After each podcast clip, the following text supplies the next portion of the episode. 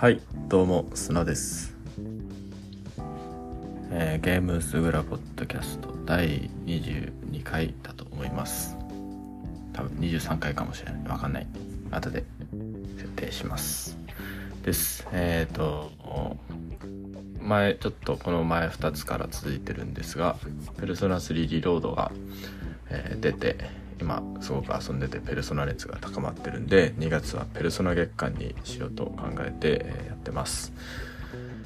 はい。で今回は前回ペルソナ4ゴールデンやったんでその流れでペルソナ4ダンシングオールナイトについて話そうと思います。えーまあ、ちょっとその続編っていうか派生作である「ペルソナ3ダンシングムーンナイト」「ペルソナ5ダンシングスターナイト」についても話すかなと思います。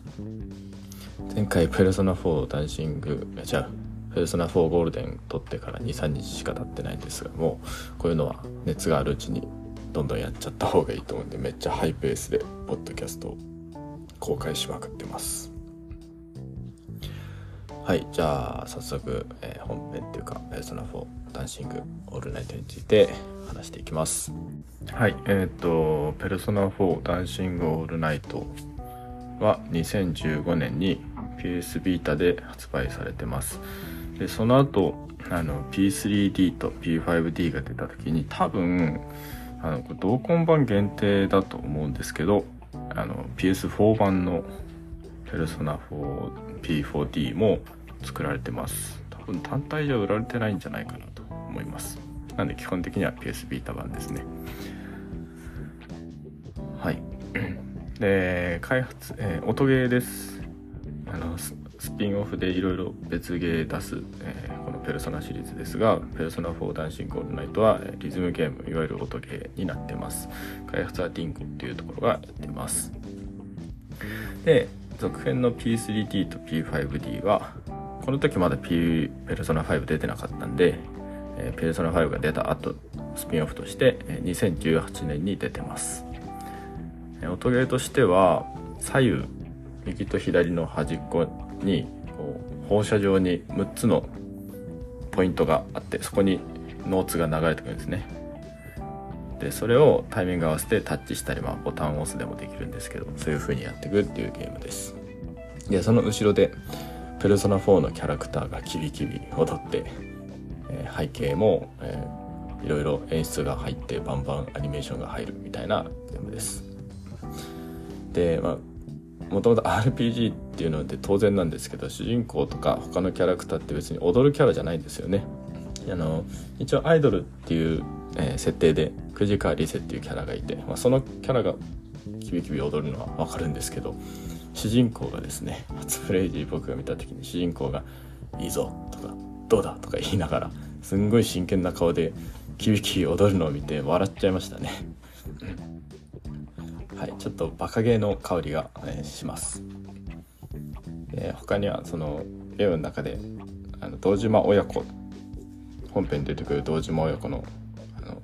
姪っ子ですね。主人公の姪っ子の女の子の七子がジュネスのテーマ劇中本編で出てくるイオンモール的なところのスーパーのテーマ曲。そのテーマ曲を、えー踊ったりとかもするので本編ファンのあの笑いどころというかツボとかちゃんと抑えてるような選曲がされてたりします。えーまずストーリーの話からしますこのゲームですねストーリー、まあ、ペルソナスピンオフの特徴っていうこともあるんですけどあのかなり音ゲーが音ゲーだけどストーリーがしっかりあります一応ストーリーを遊ばなくても全く遊ばなくても音ゲー遊んでるだけで全曲開放はできますが、まあ、比重としてかなり大きくなってるんで楽しむべきかなと思いますね。一応簡単に言うとペルソナ4のエンディングから数ヶ月でちょっと休んでた。藤川理世はアイドルとしてやってたんですけど休んでたんですが、えついに復帰しますと。でその復帰する藤川理世に呼ばれたペルソナ4の面々が、まあだいぶ強引な展開でダンスすることになって、ちょっと練習しましょうみたいな展開が入ってきます。でまあ一方ですねリセの後輩アイドルでガンガン人気が出てきている真下かなみっていうキャラがいるんですけどその周りではいろいろ不可思議な事件が起きていてみたいな話です。で、まあ、不可思議な事件には本編にも出てきたシャドウが、え、関わっていてその主人公たちがダンスを踊ることでシャドウを浄化する的なそういう理由付けがなされてます、音ゲーやるにあたって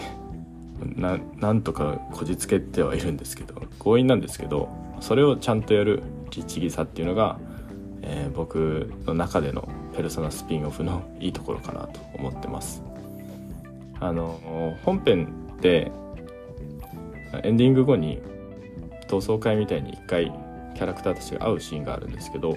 その時みんな髪型も変わってるんですよね数ヶ月経って。だけどあのこれやるにあたってちょっと髪型戻してきてくれみたいなことをリセから要望されてみんな本編の髪型に戻すみたいなこともやっていてそこら辺すっ飛ばせばいいじゃんみたいなところもあるんですけどそこら辺をちゃんとやるっていうのがあのペルソナ9でも感じた、えー、律儀さかなと。はい、でこのゲームストーリーにあの真下かなみっていうオリジナルキャラオリジナルキャラっていうか、えー、一応本編にも名前だけは出ていたんですけどそのキャラがかなりクローズアップされて、えー、出てきます。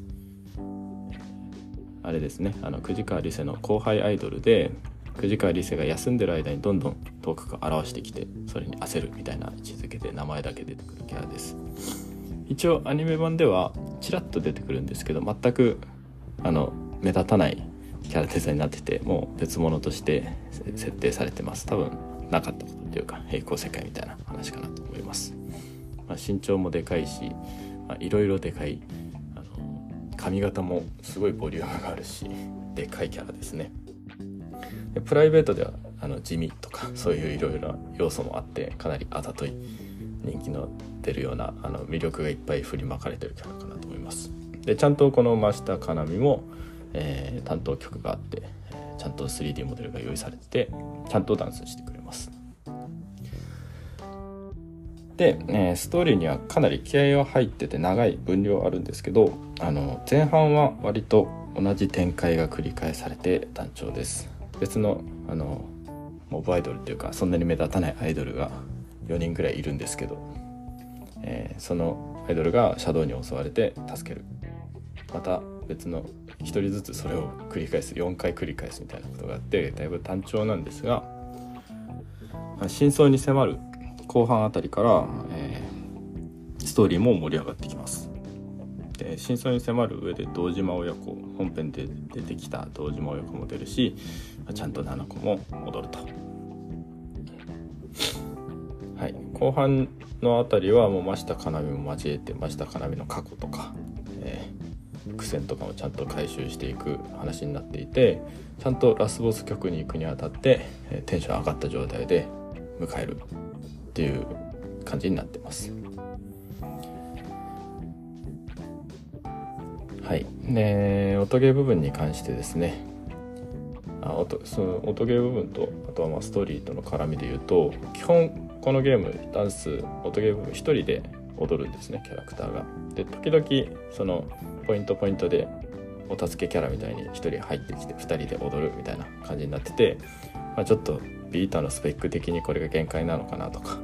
モデリングに気合入ってるし演出もバンバン、えー、凝ってるしなと思っていたらあのちょっとここはネタバレなんですが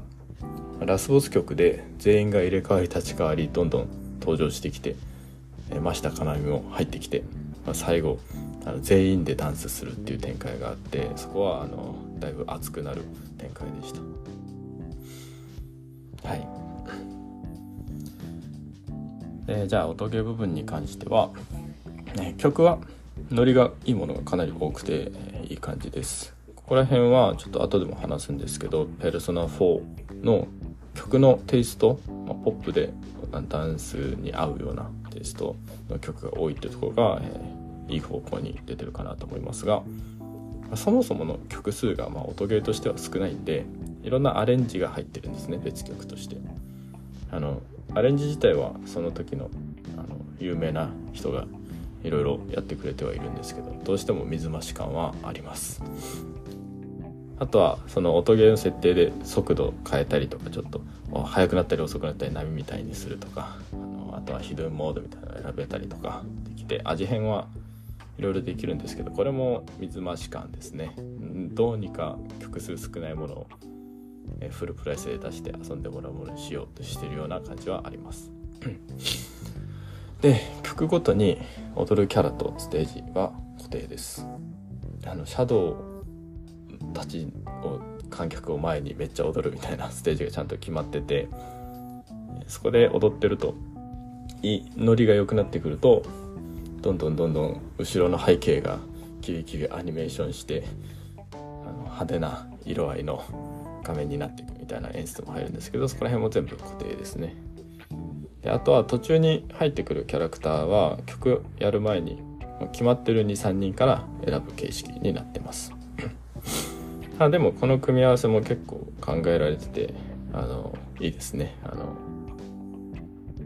カップリングというか組み合わせで味が出るような感じになってます。9時川リセット。真下かなみのこの先輩後輩のアイドル、えー、コンビとか。あとは主人公と7子が2人で踊るとか。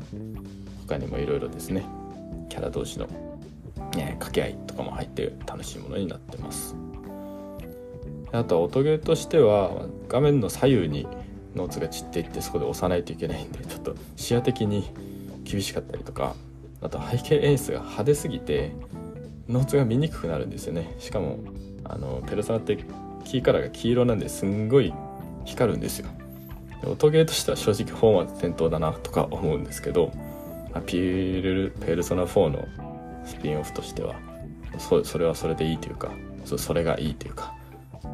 もう見にくくなってもいいから演出派手にしてくれっていう気持ちに僕はなりました。最後にで曲終わりに曲が終わるじゃないですか。バーンって。音ゲーとして曲が終わった後にペルソナの演出が入るんですね。曲が終わった後に急に主人公がペルソナ呼び出して楽器を弾きまくらせるみたいなシークエンスが入るんですよ。あの真面目な顔で主人公が踊った後に急に「イザナギ!」って言いながらイザナギ呼び出すとそのイザナギがベースをバンバン弾きまくるんですね。初めて見た時なんじゃこりゃってあの笑っちゃって笑っちゃいました。明らかにいらない要素なんですよ。なんでかっていうと曲終わってますからね。曲終わってるのにベース弾きまくるんですよ。で最初はもうなんだこれってなりながら主人公がこう真面目な顔で踊るのをバカゲーだなと思って受け止めてまああの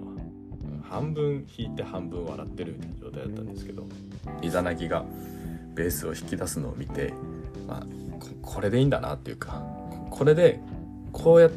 この方向でこのゲームは行くんだなって分かってそこからこのゲームがすごく大好きになりました。何て言うんですよね。このこの要素明らかにいらないのでいらないのに入ってるんですね。この要素をねじ込んだ開発者にこう感謝を言いたいような気持ちになります。こんなの一番最初にカットされる部分だと思うんですよね。これ仕様を見た時にここれいらなくないですかって言われる要素だと思うんですよ。そこがちゃんと入ってるところがあってあのゲームに限らず何でもそうですけど必要なものだけがあってもグッとこないというか無駄な部分とか打足過剰な部分に必要あの大好きになるものがあるってことはあるじゃないですか。それがあのこのゲームで言うと僕の中ではペルソナがイザナギがベースを弾きまくる瞬間だったんですね。はい。なんでこのゲーム大好きになればもういろんなことが許せるしいろんなところにいいところ見つけられるんであ嬉しかったですね各キャラちゃんとキャラらしいダンスをしてくれます。主人公がイケメンみたいにダンスするやつもいいしあとは里中千恵がちゃんとカンフー要素を入れて踊ってくれるとか。あの他にも各キャラちゃんとそれらしいダンスを踊ってくれるしクマも中身を出しながら踊ってくれたりするんですけどあのダウンロードコンテンツでペルソナ4ゴールデンしか出てこないマリーのダンスもあの踊れるようになるんですけどそのマリーの踊ってみた動画館。なんか、まあ、2015年のやつですけどあのなんか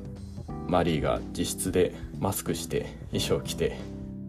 あの踊ってる動画とかそういう光景が脳裏に浮かぶような感じになってて解釈一致って思いました。はい。あとはちょっと P3D と P5D のことについても話しましょうかね。で、えー、開発が変わってます。ディンゴじゃなくてアトラスってことになってます。で僕はこれ結構楽しみにしててペルソナ5めっちゃ楽しかったしペルソナ4も好きだし P4D も好きだったんで楽しみにしてどっち買おうかなと思って。両方買ってもよかったんですけどかなりフルプライスだったんですよね。アトラスゲー高いと多いんですけどこれもやっぱ高くて。じゃあ片方だけとりあえず買おうかと思ってペルソナ5の方を買って、まあ、正直ちょっとしょんぼりしちゃいました。はい。あの過剰さがないかったんですね。ペルソナの僕が好きなところである。過剰さがなくてあの さっきめっちゃ僕が好きだってったペルソナが楽器を弾いてくれるのがなくなったっていうのがまず最初にえ？ってなったんですけど、まあ、まあ、カットされますよね。とか背景演出もだいぶ地味になってるんですね。あのペルソナ4だともう背景全く関係ない謎空間みたいなところになってそこでアニメーションがバンバン入るみたいな感じだったんですがこの「ペルソナ3」と5のやつは